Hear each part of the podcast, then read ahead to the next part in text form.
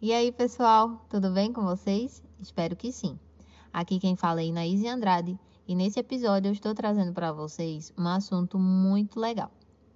Lembram dos episódios anteriores em que abordamos como os gêmeos se formam e ocorrem as gravidezes simultâneas? Pois é, esse episódio também continua na vibe da gravidez. Se você não lembra ou não ouviu ainda, corre lá na sua plataforma de áudio favorita para dar uma conferida, tá?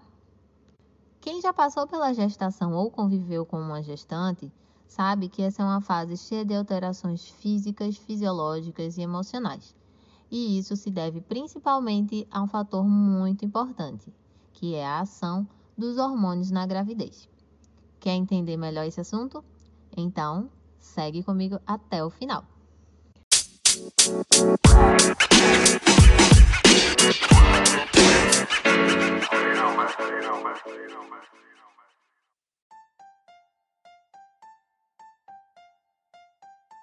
Durante a gestação, o organismo da mulher sofre profundas alterações com o objetivo fundamental de torná-lo adequado às necessidades orgânicas da mãe e do feto, além do preparo para o parto normal e a amamentação.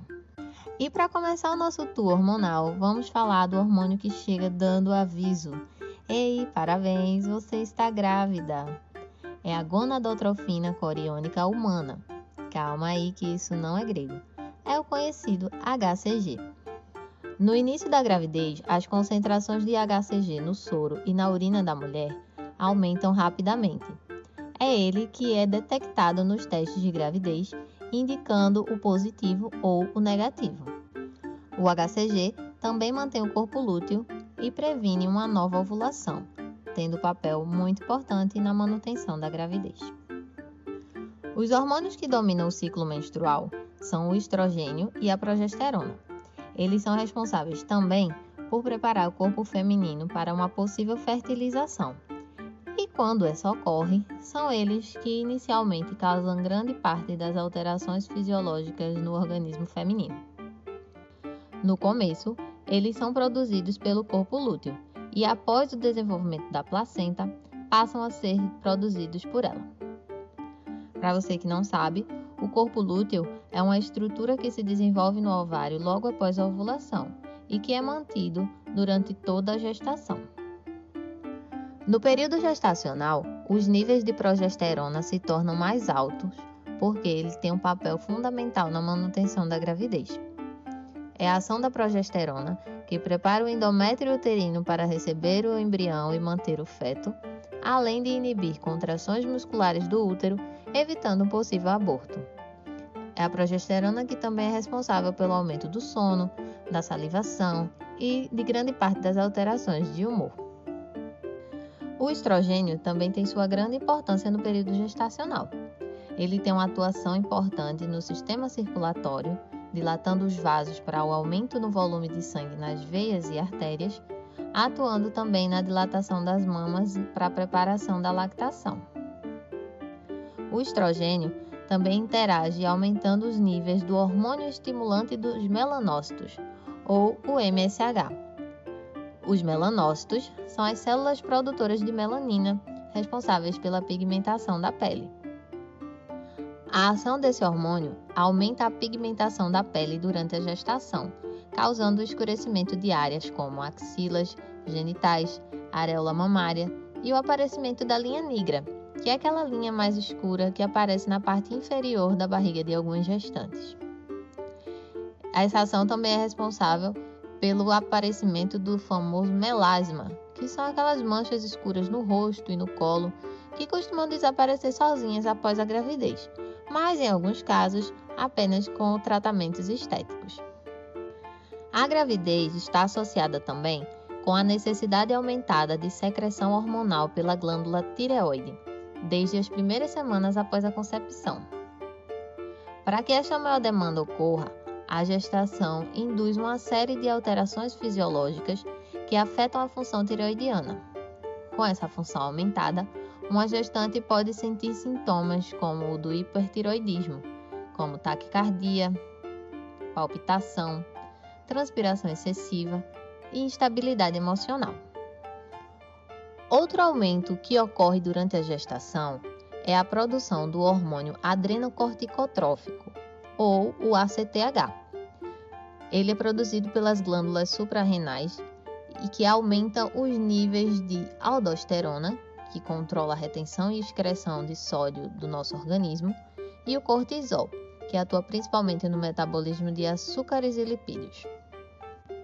O aumento de aldosterona contribui para a ocorrência de edema, aquele inchaço que ocorre principalmente nos membros inferiores de muitas gestantes.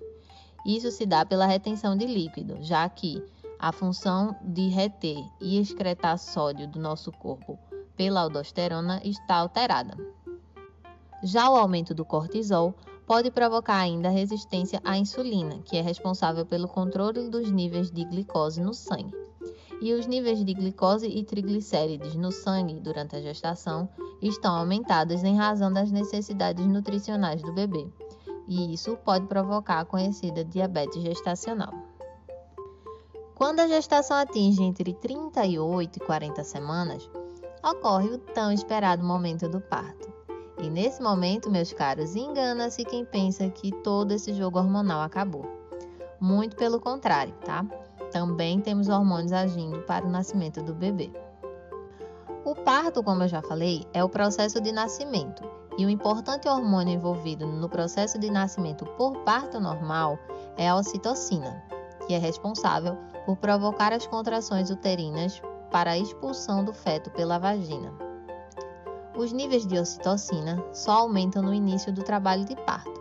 Quando isso não acontece, é frequente que os médicos recorram ao uso de ocitocina sintética para a indução de parto normal. Continuando, após o nascimento, o bebê tem uma grande necessidade nutricional. Essa necessidade tem que ser suprida com um alimento bem específico e que é produzido pela própria mãe, o leite materno. Ele é o único alimento energético, nutricional e imunológico ideal para um recém-nascido, contendo tudo o que ele precisa para o crescimento e desenvolvimento adequado. Por isso, recomenda-se a amamentação exclusiva para bebês até os seis meses de idade. E para que a amamentação aconteça, uhum, pois é, também temos a ação de outro hormônio, o chamado hormônio do leite. Na verdade, é a prolactina. A prolactina é normalmente produzida pela neurohipófise, uma glândula presente na parte inferior do nosso cérebro. Durante a gestação, a neurohipófise aumenta e isso leva também a um aumento dos níveis de prolactina, que depois passa a ser produzida pela placenta, junto com o hormônio lactogênio placentário humano. Tudo isso para assegurar que seja produzido leite para a amamentação do bebê. A ação desses hormônios começa a aumentar a partir do segundo trimestre da gravidez, e por volta do último trimestre, a atividade deles é maior ainda. É quando o colostro, que é o primeiro leite da mulher, começa a ser produzido. Por isso, alguns gestantes podem apresentar pequenos vazamentos nas mamas, mesmo antes do bebê nascer. Mas vale ressaltar, não é um leite de verdade aquilo ali que está sendo produzido antes do nascimento, tá?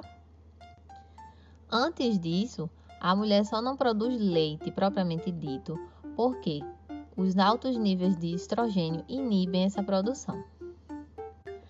A prolactina ainda interfere no ciclo menstrual pós-parto e também na disposição sexual da mulher, pois causa a redução da libido e o ressecamento da vagina, efeito esse que é mais intenso depois do parto durante o período de amamentação.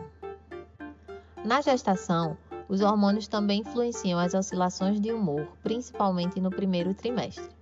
Apesar disso, existem outras razões que também influenciam nas emoções, como as mudanças físicas que o corpo sofre, com aumento de peso, sensibilidade nos seios, as mudanças psicológicas, pois a felicidade de ter um bebê se mistura com os medos em relação ao futuro, incômodos típicos da gravidez, vão afetar a disposição e, portanto, o estado de ânimo.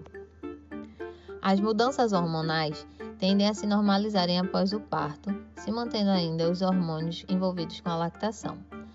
E para enfrentar esse período, essas mudanças, é muito importante contar com o apoio do companheiro, da companheira, da família, planejar a chegada de um filho também pode ser uma forma de minimizar os efeitos colaterais dessa cascata de hormônios e ter mais conforto para apreciar esse momento considerado tão importante por muitas mulheres. E é isso aí, pessoal. Chegamos ao fim de mais um episódio. Espero que vocês tenham gostado.